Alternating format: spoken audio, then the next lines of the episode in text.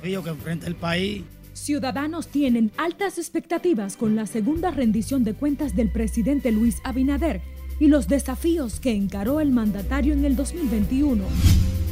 La sociedad dominicana no era, eh, no era ajena. Sociedad civil lanza la campaña para elevar la eficiencia en los servicios públicos.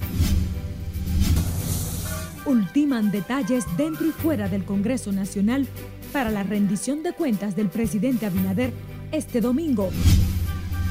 Nos identificamos. Sociedad civil y politólogos respaldan las acciones en la lucha contra la corrupción. Y en Pedro Brand, la alcaldesa de La Guayiga y cientos de dirigentes se juramentan en el PRM.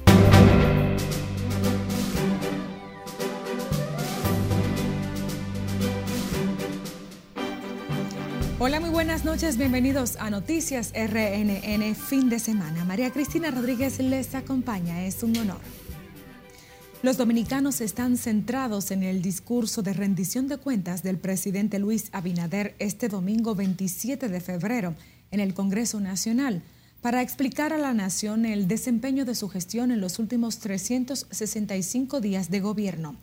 Y como nos cuenta Lauri Lamar, ciudadanos consultados esperan que el mandatario aborde en su alocución temas como el alto costo de la canasta familiar y la inseguridad ciudadana la bandera con la que hoy me he visto, la bandera de la libertad, la bandera de la esperanza, la bandera del progreso, la bandera de todos los dominicanos. ¡Que viva la República Dominicana! Por segunda vez, el presidente Luis Abinader rendirá cuentas al país de las ejecutorias de su gobierno durante los últimos 12 meses de gestión y como cada año crecen las expectativas en la población sobre los temas que debería abordar el mandatario en su discurso. Para algunos ciudadanos consultados, los altos costos de los alimentos de primera necesidad y los combustibles son temas prioritarios que no pueden faltar en la locución del jefe de Estado. Que, baje principalmente la canasta familiar y los combustibles porque se está afectando mucho. Que no haya tanta delincuencia y que los precios de los combustibles, sabemos lo que está pasando en Ucrania y Rusia, si Dios quiere, a si Dios quiere, Dios mediante, por medio de las oraciones que hacen en el mundo, a un acuerdo económico y un acuerdo también moral. La nueva crisis económica que se avecina para el país por la inflación internacional que se advierte aumentaría aún más producto de la guerra entre Rusia y Ucrania, también es otro tema de preocupación para los dominicanos. Ante los desafíos que enfrenta el país y a nivel mundial y sobre todo con esta gran guerra que se está sucediendo en estos momentos, Sabemos que va a impactar nuestro país, pero esperamos que nuestro presidente tome la medida del lugar para que sea lo menos, para que afecte lo menos posible a la parte más vulnerable de nuestro país, que son las personas más desposeídas. Luego de que se agudizara el conflicto en esos países de Europa Oriental, el presidente Abinader junto a su gabinete económico han tomado algunas medidas especiales que el mandatario aseguró serán anunciadas mañana en su rendición de cuentas.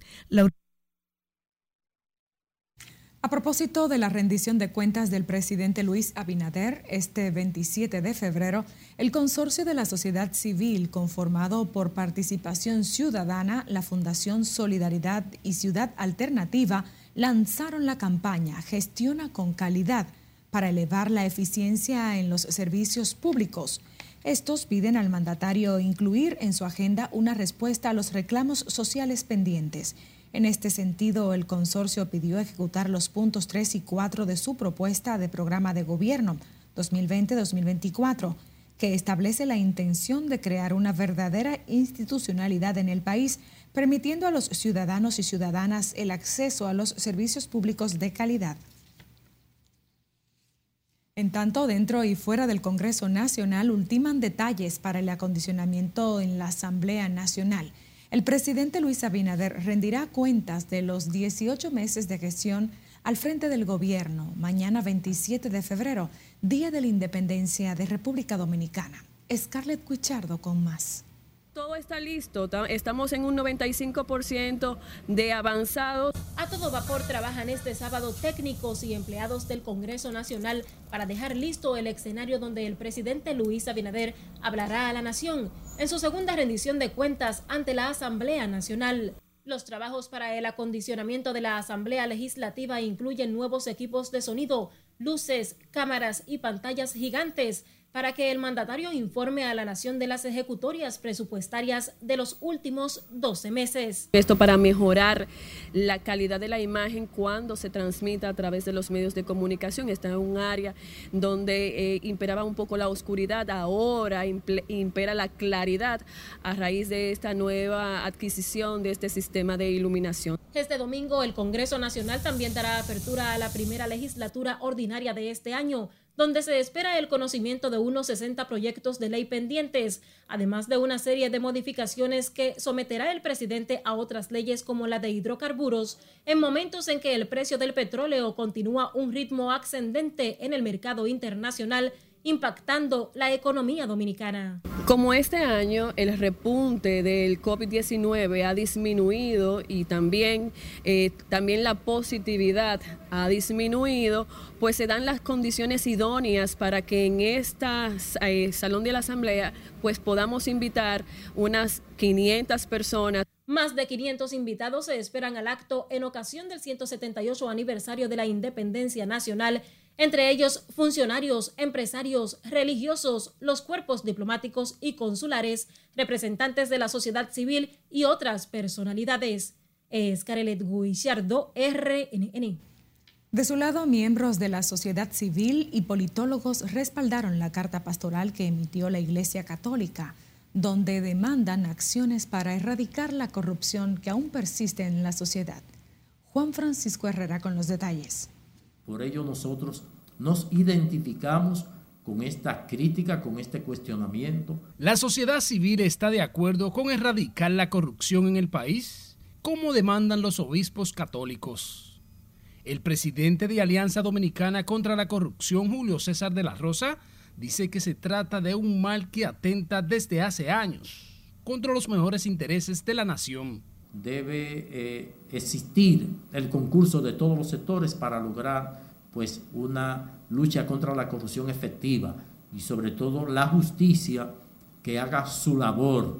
No es posible que de casos que, se, que le son presentados, pues finalmente por debilidades en los expedientes donde el Ministerio Público debe abocarse a fondo en lo que son los procesos de investigación y que los órganos de controles ejerzan su labor. También Trajano Vidal Pontentini de Justicia y Transparencia condena los actos de corrupción y las secuelas que ha dejado en el país. Yo creo que sí, que hay que ser reiterativo, yo creo que ese es uno de los grandes males que azota a la República Dominicana. Estimo también que el, que el gobierno dominicano con esta voluntad política que ha emanado del Ejecutivo de permitirle por lo menos al Ministerio Público de que actúe con un grado de eh, tarde independencia, que empiece a generar los frutos que ha dado, que ha dado y que se espera más porque definitivamente que es insuficiente. En tanto, para el politólogo Daniel Pou, hay que seguir avanzando como la sociedad. La revitalización del sector turismo, eh, el, manejo eh, mismo de la pandemia y una serie de elementos que tienen que ver con todo lo que implica la vida nacional de un país. Los obispos emitieron su carta pastoral en la que abordan la necesidad de erradicar del país la corrupción, a propósito de la celebración de la independencia dominicana este domingo. Juan Francisco Herrera, RNN. En otra información, el Partido Revolucionario Moderno juramentó a la alcaldesa de Pedro Brand, Mirta Elena Pérez Lapopi, junto a todo su equipo político y cientos de dirigentes. El acto fue encabezado por el presidente del PRM, José Ignacio Paliza, y del Igne Ascensión, secretario nacional de organización del partido. Esta actividad ocurrió en el Club Deportivo y Cultural de La Guayiga. La juramentada alcaldesa dijo que reconoce el cambio que se está viviendo en el país con la gestión de gobierno del presidente Abinader. De su lado, el presidente del PRM, Paliza, dijo que con el ingreso de esta alcaldesa se sigue fortaleciendo esta organización política. Y la secretaria general del Partido Revolucionario Moderno, Carolina Mejía, dio garantías de que la organización saldrá fortalecida de los comicios internos pautados para el próximo mes de junio.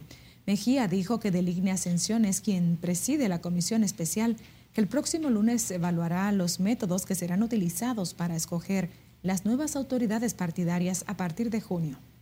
Gracias a Dios en el partido, eh, todos esos hombres y mujeres que decidimos dar un paso al frente hace ya siete años, nos mantenemos firmes en el propósito y hemos entendido muy bien que esa transformación necesaria de ser un partido en oposición a un partido de gobierno es lo que nos toca ahora, pues construir y liderar.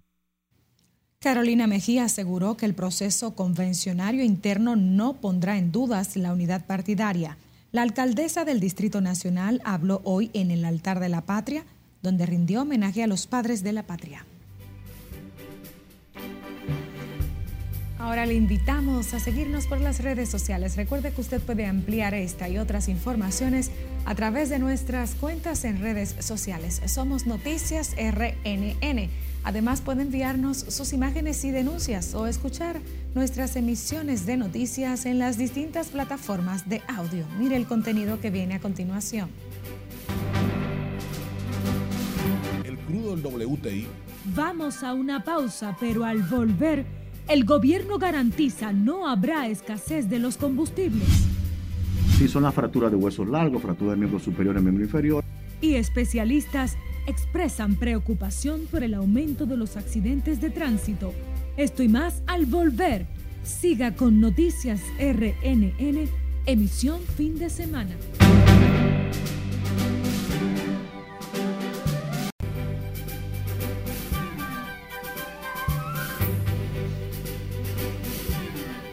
Iniciamos este bloque informativo con la delegación estadounidense ante la ONU en Ginebra, que afirmó hoy que trabajará junto a sus aliados para que el Consejo de Derechos Humanos de Naciones Unidas garantice que Rusia asuma responsabilidades por sus violaciones a la ley internacional.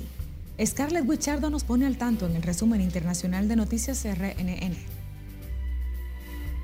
Embajadora de Estados Unidos ante Naciones Unidas en Ginebra, Sheva Crocker, indicó en un comunicado que su país también se unirá a los esfuerzos humanitarios de la Agencia de la ONU para los Refugiados o la Organización Internacional para la Migración para atender los flujos de desplazados que ha producido la invasión. El Consejo de Derechos Humanos inicia el próximo 28 de febrero su sesión que durará cinco semanas y en la que participarán los jefes de la diplomacia estadounidense, rusa y ucraniana, por lo que se espera que la recién invasión a Ucrania sea uno de los principales temas de debate. Rusia acusó al gobierno ucraniano de no querer avanzar en las negociaciones de una tregua, unas declaraciones que Ucrania rechazó. Las tropas rusas presionan Kiev, la capital de Ucrania, después de una noche de explosiones y combates callejeros. Los residentes de la ciudad tuvieron que buscar protección en los refugios antiaéreos. En tanto, las calles son escenario de tiroteos, detonaciones y explosiones, mientras la Armada ucraniana destruyó varios puentes para tratar de frenar el avance ruso.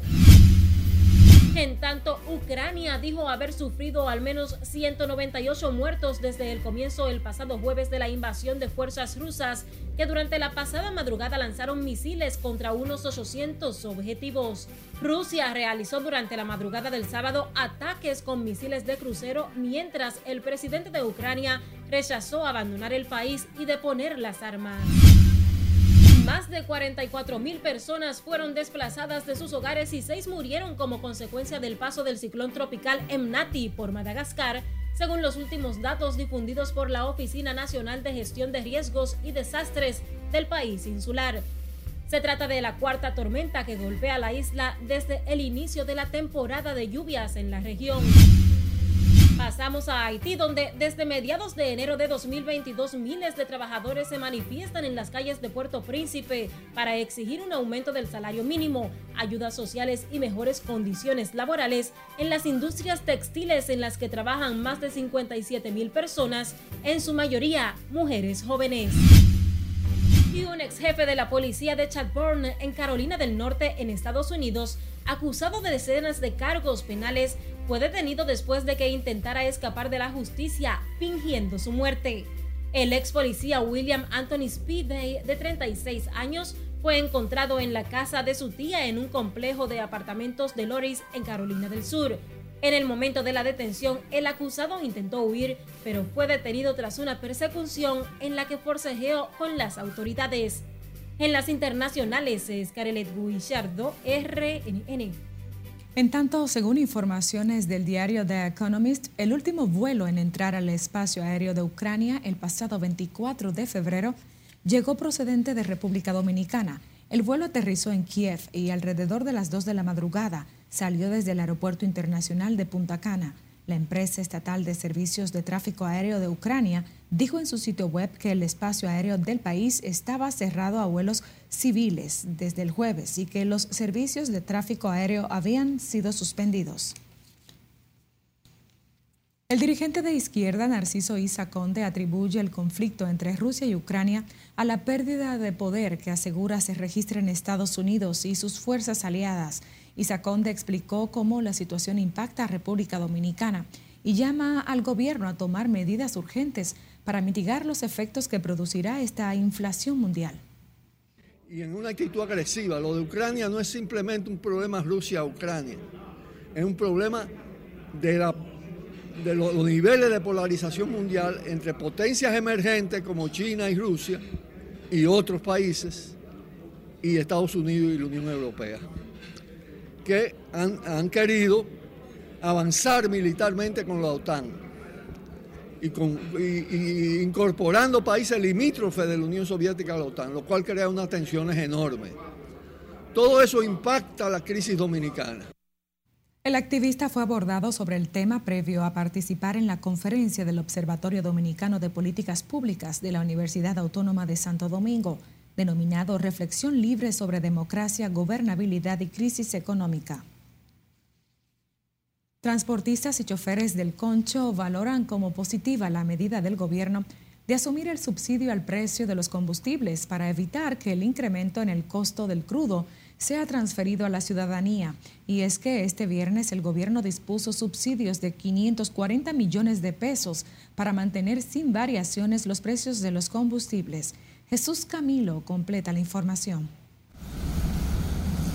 Conscientes de que la variación en el precio de los combustibles depende del costo del crudo en el mercado internacional, los transportistas reconocen los esfuerzos del gobierno para evitar las alzas en los derivados. El gobierno sabemos que está en la mejor disposición de, de ponerle su parte para que el sector transporte salga lo menos perjudicado posible, pero lamentablemente es una crisis que está golpeando todos los días a los ciudadanos, no solamente al transportista, sino a cualquier ciudadano que tiene un vehículo en este país. Cuando el gobierno amontigo así de ese lado, o sea, el, eh, ese, sobre todo ese subsidio, entonces nosotros entonces así podemos seguir con el pasaje estable como lo tenemos ahora, que lo tenemos 35 pesos. Este viernes el gobierno, además de congelar los precios de los combustibles, garantizó que no habrá escasez de los carburantes. El crudo del WTI cruzó el umbral de los 100 dólares el barril esta semana, estableciéndose un promedio de casi 92 dólares, un incremento acumulado en lo que va de año de 25%.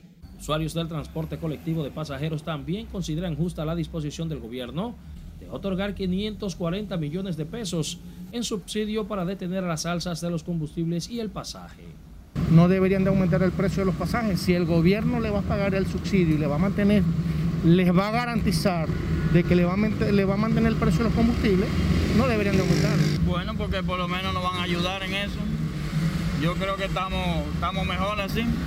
Para la semana del 25 al 28, el gobierno dispuso mantener estables los precios de todos los combustibles, pese al incremento del barril del petróleo en el mercado internacional, para lo cual dispuso subsidios por más de 500 millones de pesos.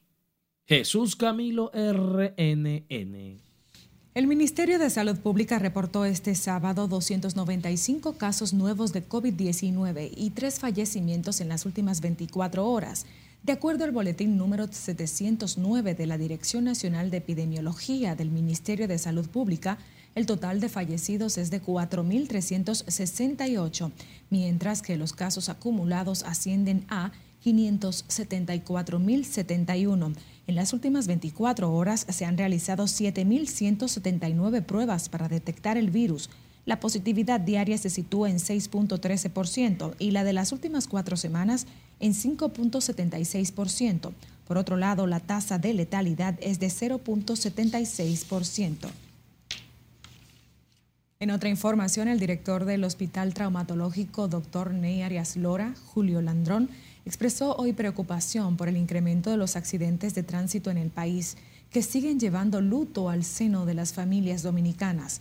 El especialista dijo que los conductores de motocicletas y camiones de dos y cuatro furgones siguen siendo en su mayoría los involucrados en los accidentes catastróficos que se registran en las vías del país. Sí, son las fracturas de huesos largos, fracturas de miembros superiores y miembros inferiores, los traumas cráneoencefálicos regularmente severos y además los, traumas abdominales y vertebromedulares. Y es importante destacar que las edades donde más se producen los accidentes de tránsito son la edad más productiva, de los 19 años a los 49 años. Lo que esto también va a redundar en lo que es una disminución de la capacidad laboral que tiene ese, ese, ese, segmento de la población que es la que más moviliza la economía del país, porque son los jóvenes y donde tienen realmente y dedican más tiempo para el trabajo. De acuerdo a la Organización Mundial de la Salud, los accidentes de tránsito cobran más de 1.35 millones de muertes al año.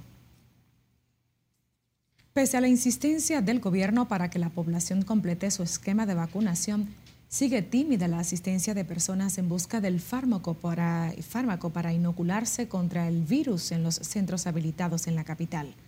Nuestra compañera Vanessa Valdés realizó un recorrido y nos completa la información. Que por favor vengan a vacunarse, que tenemos la Pfizer tenemos la Sinovac.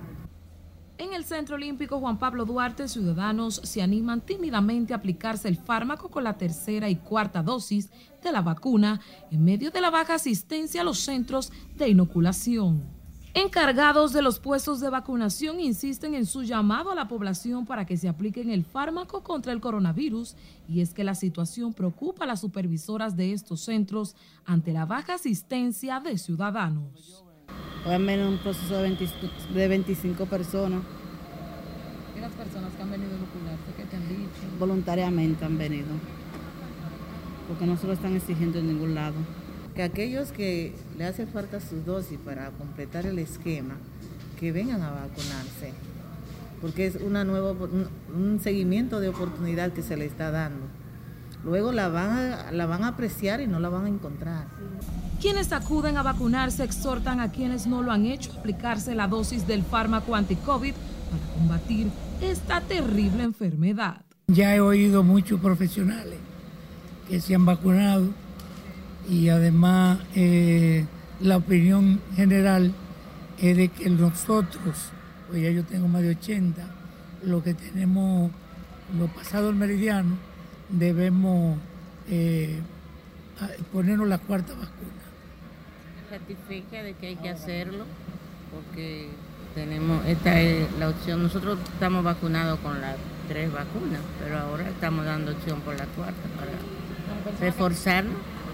Las medidas restrictivas por el coronavirus fueron eliminadas por la baja positividad, disminución de la ocupación hospitalaria en el país, entre otros factores. Vanessa Valdés, RNN. La administradora de subsidios sociales desarrolló una jornada de entrega de tarjetas a personas beneficiarias de los programas Aliméntate y Bonogas, que reportaron inconvenientes para recibir los productos de la canasta básica alimenticia, así como el gas de cocinar en los establecimientos habilitados para esos fines. Adultos mayores, embarazadas y personas con discapacidad que se dieron cita al Club Los Cachorros del sector Cristo Rey en el Distrito Nacional resaltaron la organización en la entrega que impactó a residentes del Gran Santo Domingo.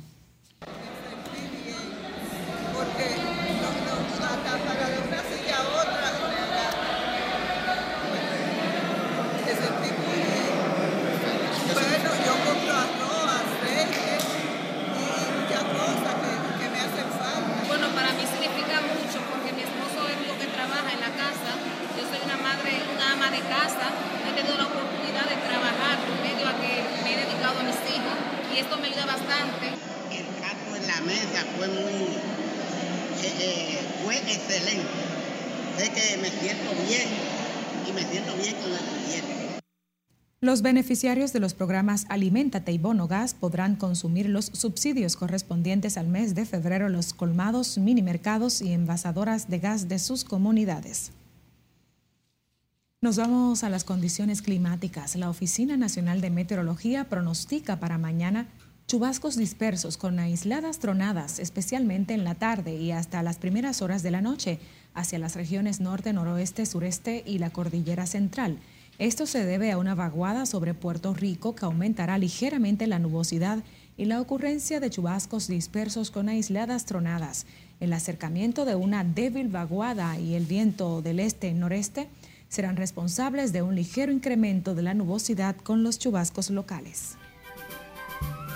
Así despedimos la presente jornada de noticias RNN fin de semana. María Cristina Rodríguez les informó.